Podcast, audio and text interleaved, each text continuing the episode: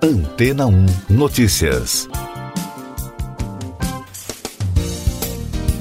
Bom dia! Nesta segunda-feira, dia 8, é comemorado em todo o mundo o Dia Internacional da Mulher, data em que pautas como igualdade de direitos, combate à violência doméstica e discussão sobre relações profissionais ganham peso não só durante esse dia, mas durante todo o mês de março, dentro dos debates sobre a cidadania feminina que se estendem o ano inteiro.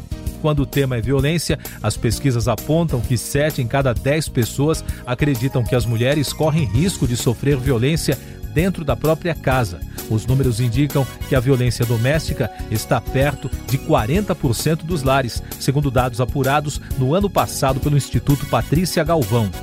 No mercado de trabalho, o levantamento do Instituto Brasileiro de Geografia e Estatística mostra que a taxa de participação das mulheres aumentou pelo quinto ano seguido em 2019, mas a remuneração segue menor que dos homens e ocupando cada vez menos cargos de gerentes, de acordo com as estatísticas de gênero do Instituto. Mas apesar da diferença, a taxa das mulheres cresceu 2,9 pontos percentuais na comparação com 2012. Ainda sobre esse tema, o Google está oferecendo hoje às mulheres o programa gratuito Cresça com o Google para treinamentos exclusivos online. As capacitações são destinadas a profissionais que buscam desenvolver suas carreiras ou negócios no meio digital. Mas corra, porque o programa começa às 9 horas da manhã. E no ambiente político, a bancada feminina no Senado está articulando a criação de uma liderança própria para que as mulheres tenham mais espaço na casa. A proposta é que elas tenham mais poder de decisão, não apenas em projetos ligados à pauta feminina, mas também de qualquer tema.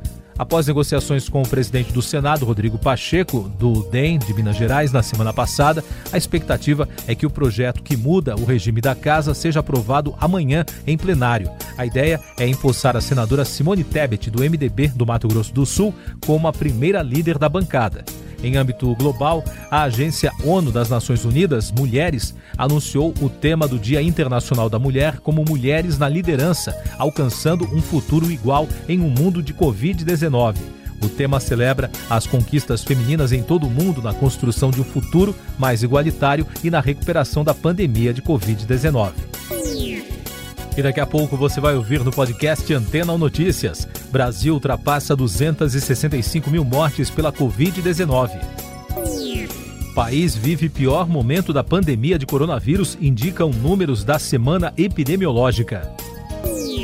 Governos brasileiro e israelense assinam acordo de cooperação para conter pandemia. O Brasil registrou 1.054 mortes pela Covid-19 no domingo e chegou ao total de 265.500 óbitos.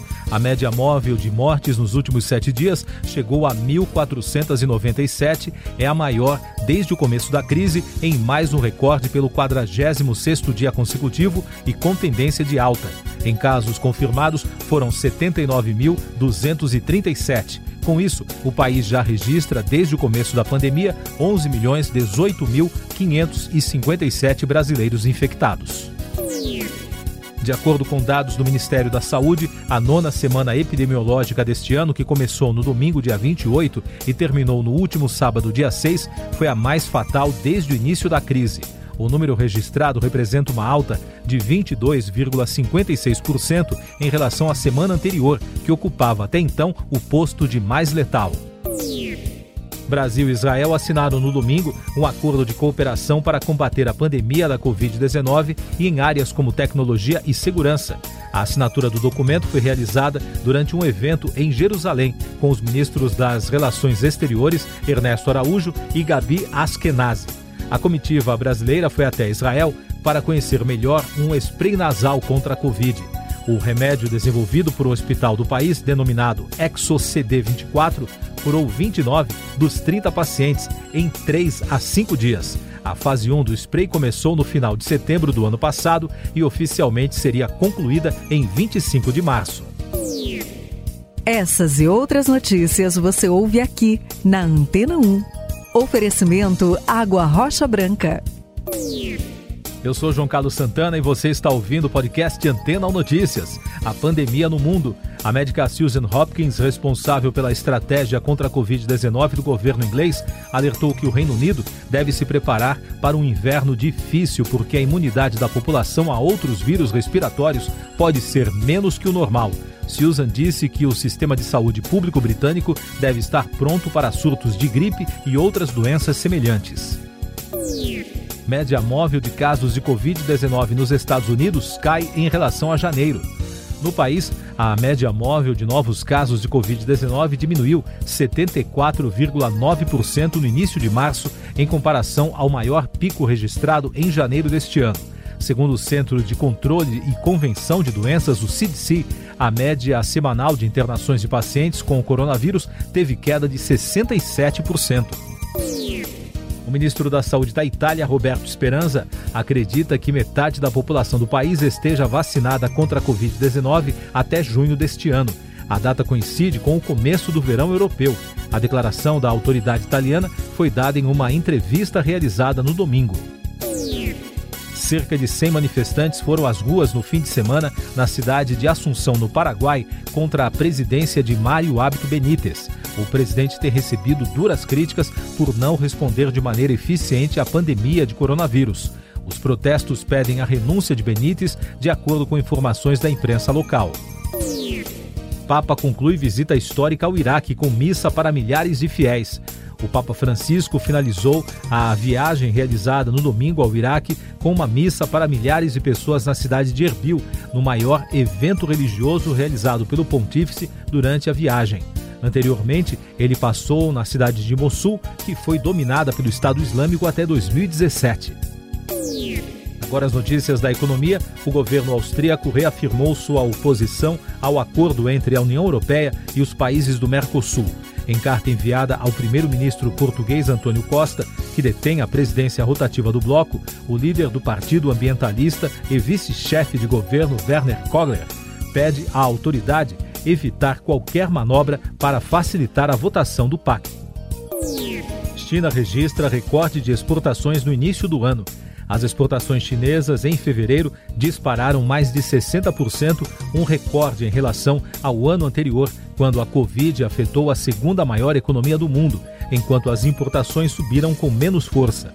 De acordo com a ING, que acompanha as exportações em outros países, os números apresentados pela China mostram que a demanda global inicia a recuperação.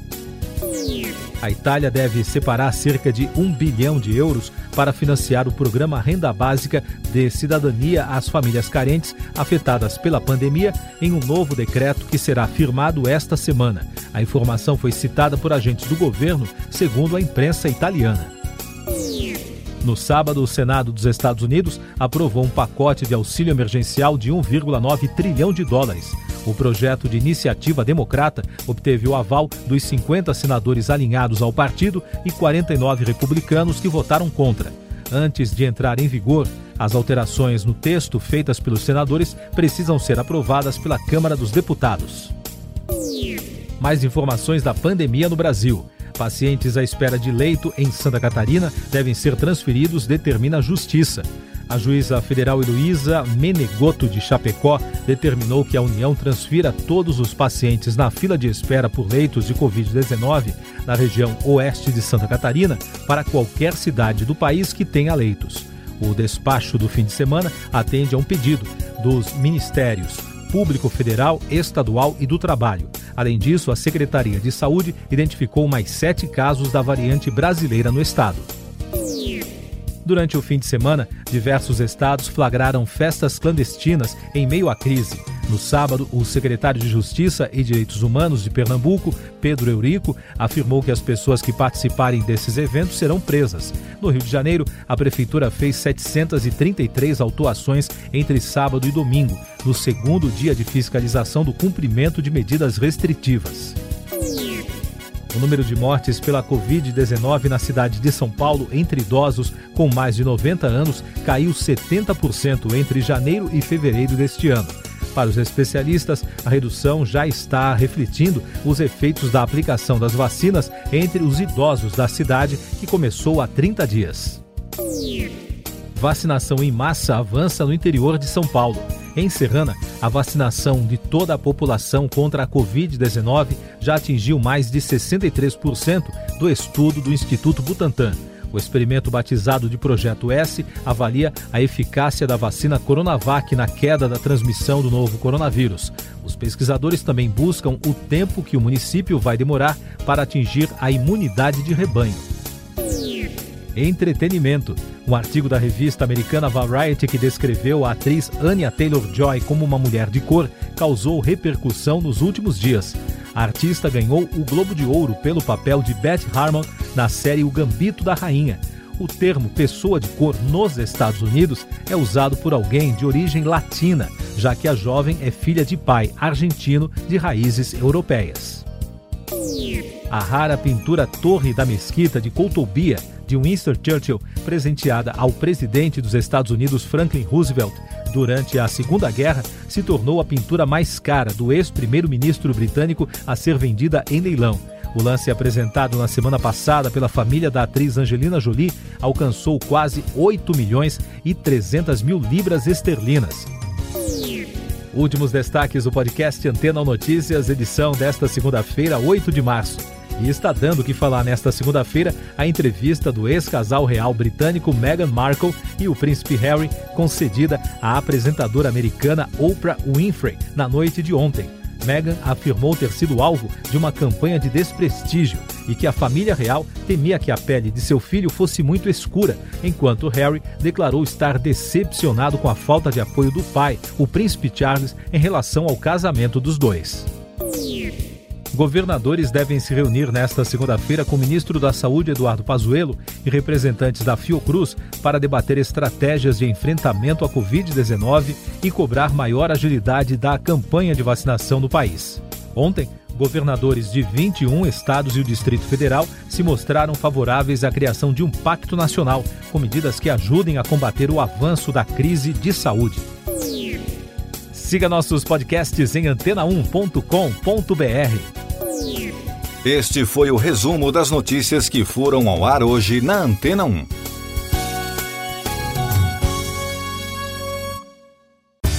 Depois de tanto conteúdo legal, que tal se hidratar com água rocha branca?